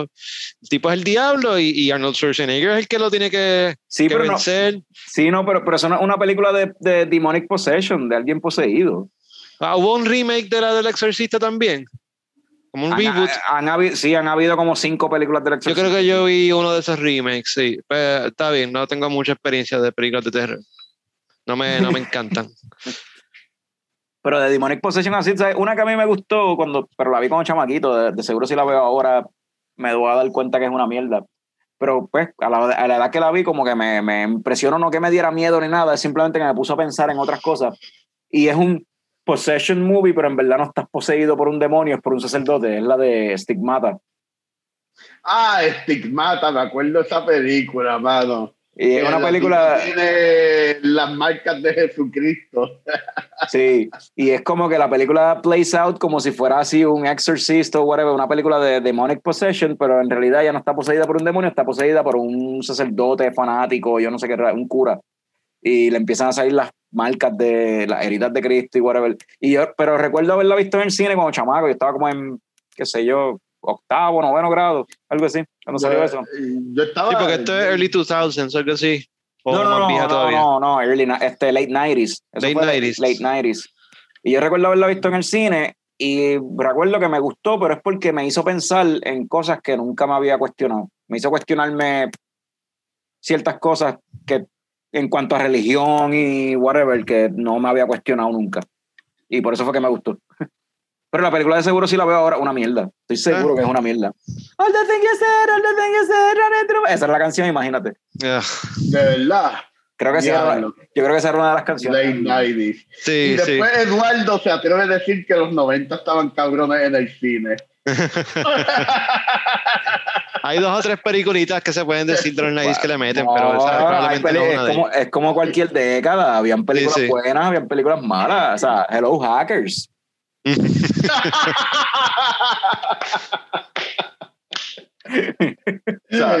Empezar esta conversación, ok, van a defender los 90 y mencionar las mismas películas. Over and over. Forrest Gump, Hey, Independence Day.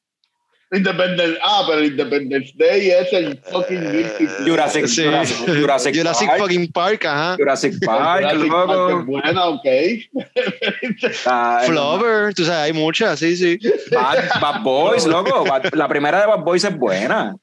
Y la 2 también, y la 3 también. Todas son buenas. ¿De verdad? Ok. Ah, un guilty Bad pleasure Boys. mío, sí, a mí me Si gusta Bad hacemos, un- Si hacemos un episodio de Guilty Pleasure, Bad Boys no es la que hay. Hay que, hay, hay que hacerlo, hay que hacer un, un Leche Slam de Guilty Pleasures. Anyway, eh, Carlos, ¿cuál fue la última película que tú viste?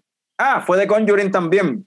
Pues déjame hablar de otra, que quizás no Ah, ok. la, la- que vi hace poco, porque en estos días vi como cinco películas. Este, pero hay una que vi, no voy a dar mucho spoiler, porque Fran no la ha visto y maybe mucha gente no la ha visto. que no sé si esto cuenta como un hidden gem o whatever, I don't know.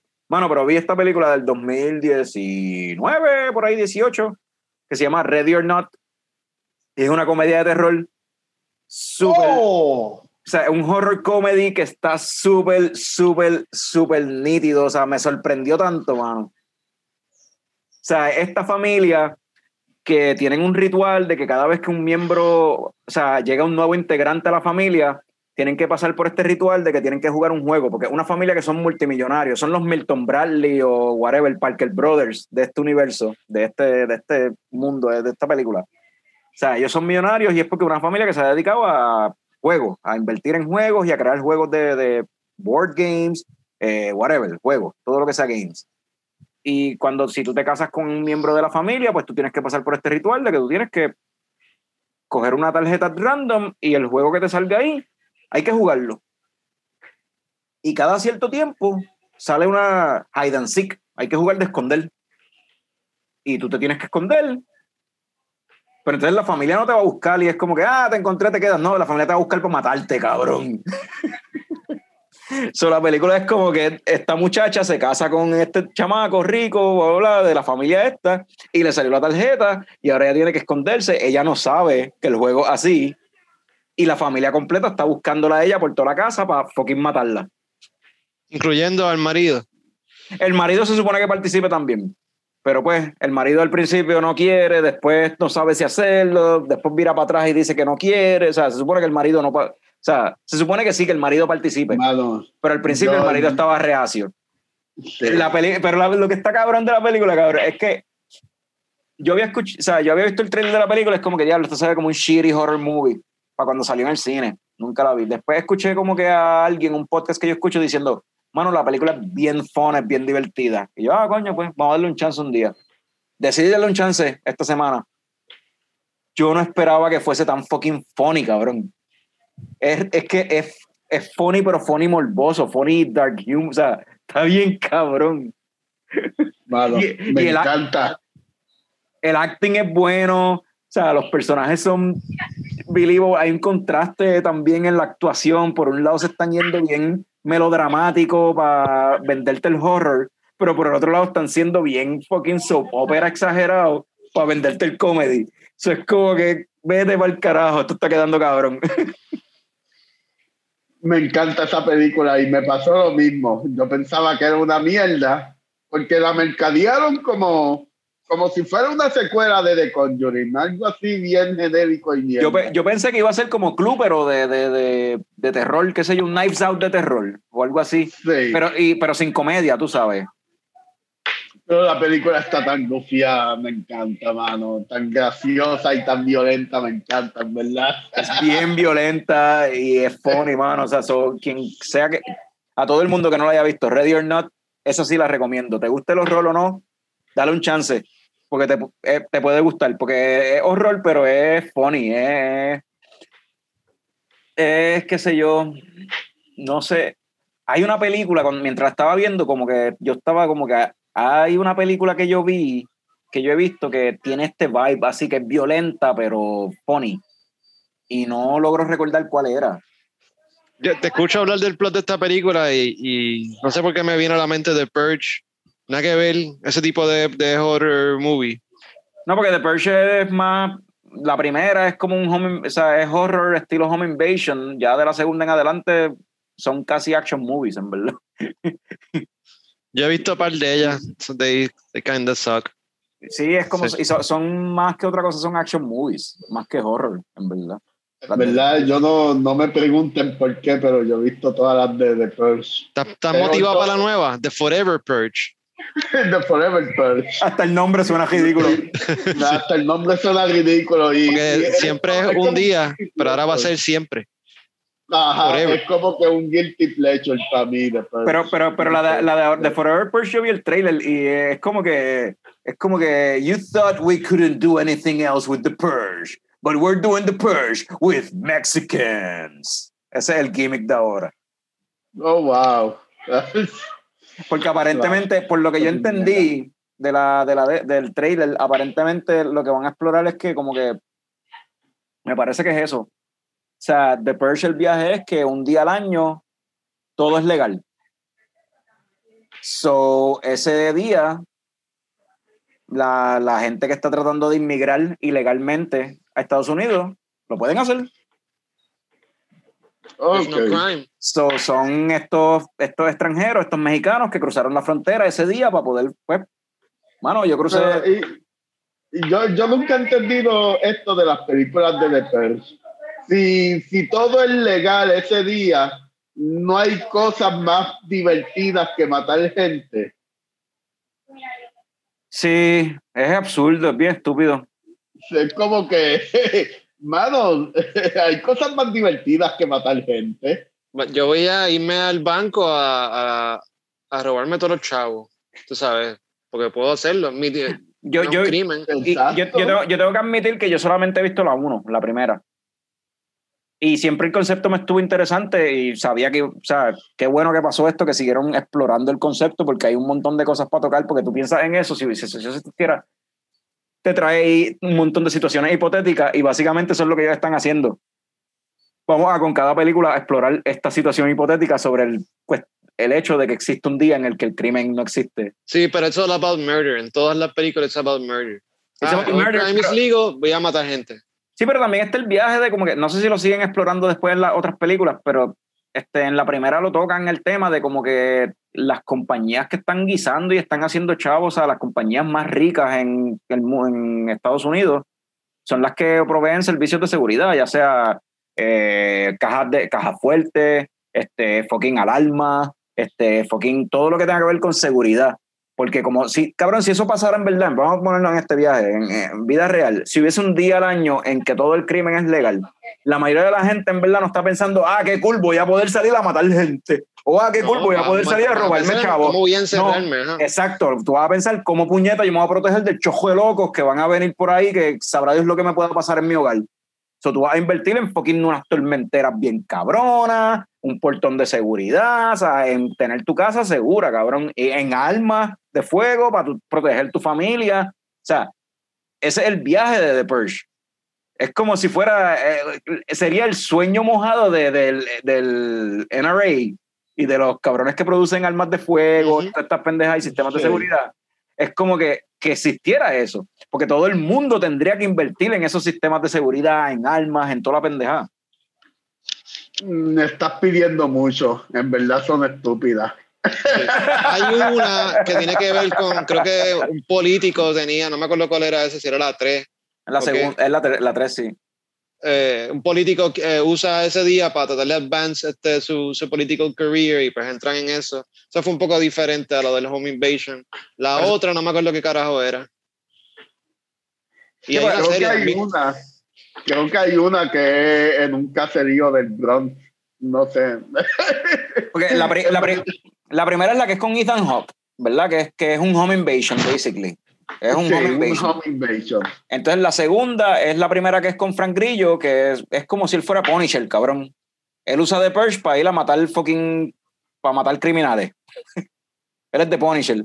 La tercera, que es la que dice Frank, yo creo que es, que es que entonces Sí. eh, la tipa esa, la, la- político. la congresista esa, whatever, usa, lo contrata a él para que él la proteja a ella, a Frank Grillo. Creo que es algo así. La cuarta no tengo Ah, idea. Parece familiar, sí. ah, pero sí, la cuarta la es tres. que. La cuarta es el, prim- el primer, el prim- pues, la cuarta es la que es The First Purge, que es la- el primer The año que lo First hicieron. Y como que takes place en el Bronx, en uno de los projects del Bronx. Ok. Y es como que te da a entender que todo el Purge comenzó para matar mino- minorías. Y es como que, ok, eh, eh, intentan, ellos están intentando dar un mensaje, ellos están intentando de dar una sátira, pero la realidad es que, no sé, son, son estupideces entretenidas, la Ya, realidad. ya. Es como que, Y tiene sentido eso que tú dices, de tratar de dar un mensaje, porque lo que tú ves por lo que te dije, o sea, la que va a salir ahora de Forever Purge, tú ves el trailer y aparentemente de nuevo la cuestión de las minorías, tú sabes, es estos mexicanos que están entrando al país y pues, ajá, y se encuentran con estos fucking rednecks en Texas o whatever, California, no sé por dónde entraron, pero como que tienen estos rednecks y ellos están tratando de defenderse contra ellos, crime is legal, so fuck it, they shoot out y whatever. Eh, yeah, it's stupid. so, mano. eh, De lo que tan gente. ¿Cómo llegamos a Purge? Ah, por culpa mía. ok, sí, sí. Sorry. no, me- ni me acuerdo cómo fue, pero qué cool. Hablando de Ready or Not, eh, va a darle un rating al Ready or Not, le damos un rating. Eh, el rating, no sé, este. Mano, no sé, no sé, porque yo lo que pienso es que todo el mundo debería verla. Everyone should watch it y make their own mind si Yeah. les gusta o no, porque yo creo que los odds de que les guste son bastante high. Porque en verdad es que está cool. La película está cool. Es que, ma- es que a mí me mató. Hubo una escena en específico. Porque ya la, la película empieza y van como, qué sé yo, 15 minutos. Y es como que, no, menos de 15 minutos. Pero ya yo estoy como que, ok, there's funny. Hay funny en la película, pero es el funny normal de una buena película de terror. Porque las películas de terror, en verdad, una buena película de terror tiene funny también. Sobre todo si es un slasher. Este, Sí.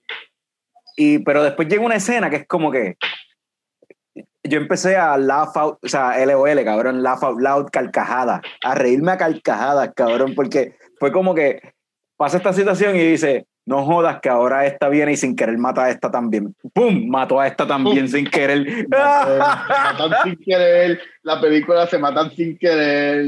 pasan, eh, en verdad, la película está cabrona. Yo, eh, yo, yo le doy un coco porque está, eh, te entra cocotazo y sigue entrando cocotazo y que se jodan. En verdad, está, está, está- a mí me tiene- un montón.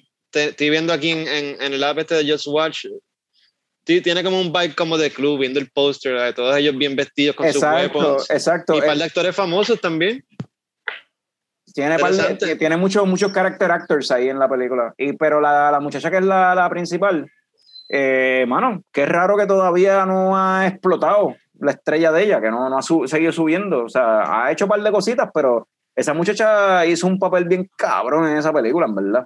Para ser un horror Ella, movie. eh, ella sale en Bill and Ted. Ah, Serena Weaving, algo así se llama ella. Sí, Samara Weaving. Sí. Samara Weaving. Samantha Weaving. Pues, mano, hizo un papel cabroncísimo en esa película. O sea, sobre todo al final, que ella se tira un.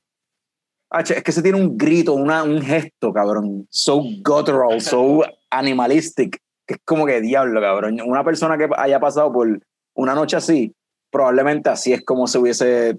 Sí, así es como hubiese, hubiese sonado. Feral, tú sabes. Interesante. La añadí a la lista para verla. Me la vendieron. Pues aprove- aprovecha y, ve, y vela en, porque está en Cinemax nada más. O sea, aprovecha que se me olvidó cancelar el, Ah, el, pues sí, después te el pide free el trial y pues a ver en casa. show, hora y media de show. Algo más que tengamos por ahí pendiente, algo que quieran hablar de películas, de cerveza. Yo solamente quiero añadir el hecho de que Eh, y esto es algo bien serio.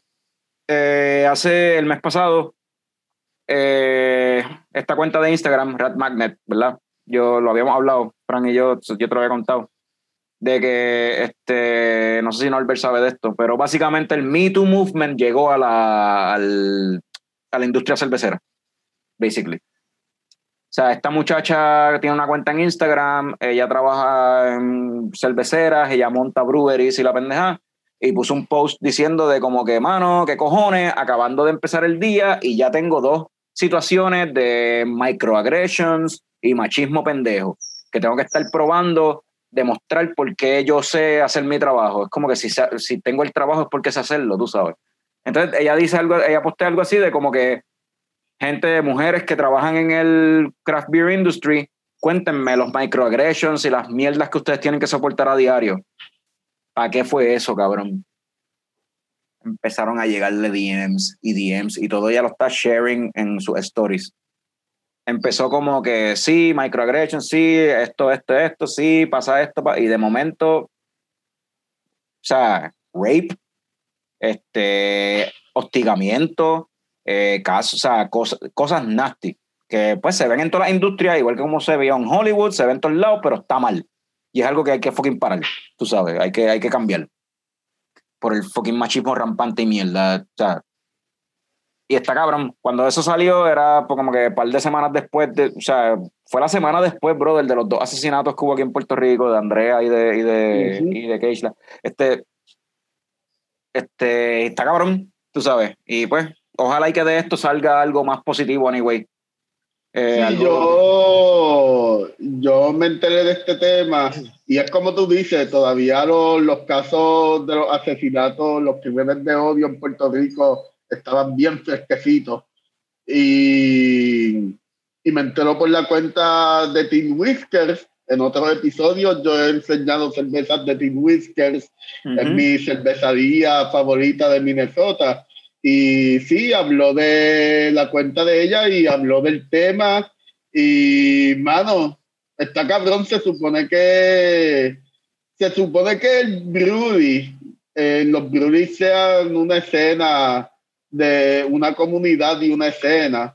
Este, una de las cosas que me gusta de, de los breweries, de esta escena, es que es bien parecida a la escena del punk en cuanto a todo, en cuanto a comunidad, en cuanto, en cuanto a mercancía, en cuanto a arte.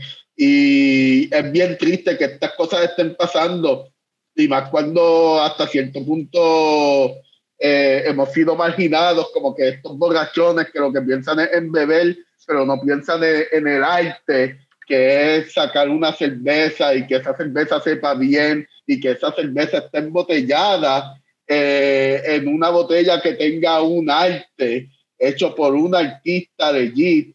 Y todas estas cosas es la que nos hace que seamos bien apasionados con todo lo que es el microbrewery y el craft beer. Y estas cosas no pueden estar pasando con ellos. Así que todas, todas las damas, todas, todas, todas las amigas, panas, familiares que estén pasando por una situación, no se queden calladas mis amores, no se queden calladas, en verdad.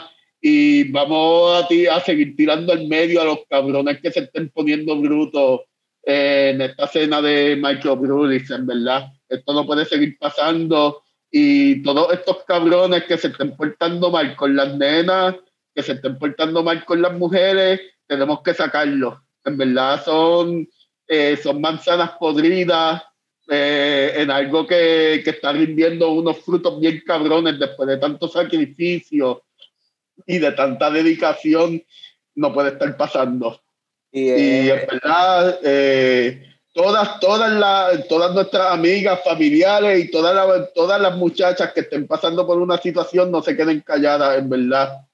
Y tírenlo al medio. Es todo lo que voy a decir con el tema, en verdad. Sí, cualquier persona que sepa de algo que esté, o sea, cualquier caso que esté pasando en esta industria en la que sea, o sea, casos de discrimen y no tan solo con las damas, también pasa con, o sea, también pasa con gente de la comunidad LGBTQ, pasa a veces, allá en Estados Unidos pasa entonces con las minorías en cuestión racial, o sea, pasa con todo y es lo mismo. No, hay que denunciarlo, todo esto hay que denunciarlo y pues, mano, como decíamos antes, los buenos somos, o sea, para cuando el verano del 2019, los buenos somos más. Y yo creo que eso todavía, yo creo que eso todavía es verdad. Que los buenos somos más. Y pues esto es un podcast, mano, que lo que vemos son un chojo machajanas todo el tiempo, pero eso estamos tratando de cambiarlo poco a poco. Vienen cosas por ahí Sí. interesantes. Este, so, sí, es un tema fuerte para cerrar el show, pero cerramos con eso y pues, mano, no, en verdad eso es algo que no se tolera. Esa, y sobre todo eso, esa, a mí me, eso es algo que a mí me encojona, en verdad, no, no, la cuestión del machismo y, la, y, la, y cualquier tipo de conducta que promulgue la cuestión de, de algo que no sea, algo que sea contrario a la igualdad, o sea, que la gente sea igual, tú sabes, es como que no, no me, no, a mí no me, no me gusta, no me gusta, no me gusta, no me gusta para nada. Me encojona, no, eso hay que denunciarlo. Sea, y pues y todos tenemos también que poner de nuestra parte, de nuevo, como dije, en el caso, en el caso de, de, de cuando es con lo que está sucediendo, o sea, estas cuestiones, estos casos de hostigamiento, estos casos de, de, de menosprecio, o sea, en cua- cuando es sexismo, eh, creo que vivimos en un país bien machista. Y todos tenemos que poner de nuestra parte y hacer una introspección, tú sabes, de cada uno, cómo podemos mejorar. Aunque tú pienses, por más que tú digas como que yo no voy con eso, como quiera, mira a ver qué carajo tú puedes hacer en tu conducta, que tú puedas cambiar, que tú puedas hacer mejor para no aportar a esta pendeja, para no propagar esta, esta, esta mentalidad, porque quizás tú, o sea, es que, es que está cabrón, no sé, a mí me encabrona esta mierda. O sea, hay que buscar, hay formas mejores de decir las cosas, hay formas mejores de comportarnos. Los chistes a veces que hacemos, mano, hay, quizás hay mejores formas de hacer el mismo chiste. O sea, eh, hay que, hay que, tenemos que aprender a comportarnos de una manera que no siga perpetuando esta cultura machista de mierda que tenemos aquí en este país y pues y all around the world actually. Y pues es, cuest- hay que poner de parte todo el mundo. Y, y cuando pasen estas jodiendas así es como que nadie está pidiendo opinión. Mira, listen, te toca escuchar y ajusta, y ajusta tu conducta como se supone que, que o sea, a, lo, a lo que hay. Considéralo. O sea, no sé. Siempre pienso es como que que un cabrón venga a joder con la vieja mía, yo me voy a encabronar. ¿Entiendes? Y jodes con cualquier muchacha por ahí, cualquier mujer, esa es la vieja de alguien. O la hermana de alguien, la prima de alguien, la hija de alguien. No, brother, no. O sea, no. No hay break. No sé. So, on a somber note, los dejamos. Eh, hasta la próxima. Nos pueden, ¿verdad? En Instagram, whatever, con este episodio, dale share, dale like, lo que tú quieras. Eh, salud, cabrones. Ya llegó el coño show. El coño show. Pam, pam, para,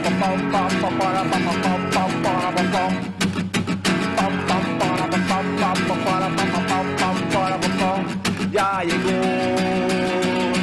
ya llegó el coño show, el coño el coño el coño ¡Wow!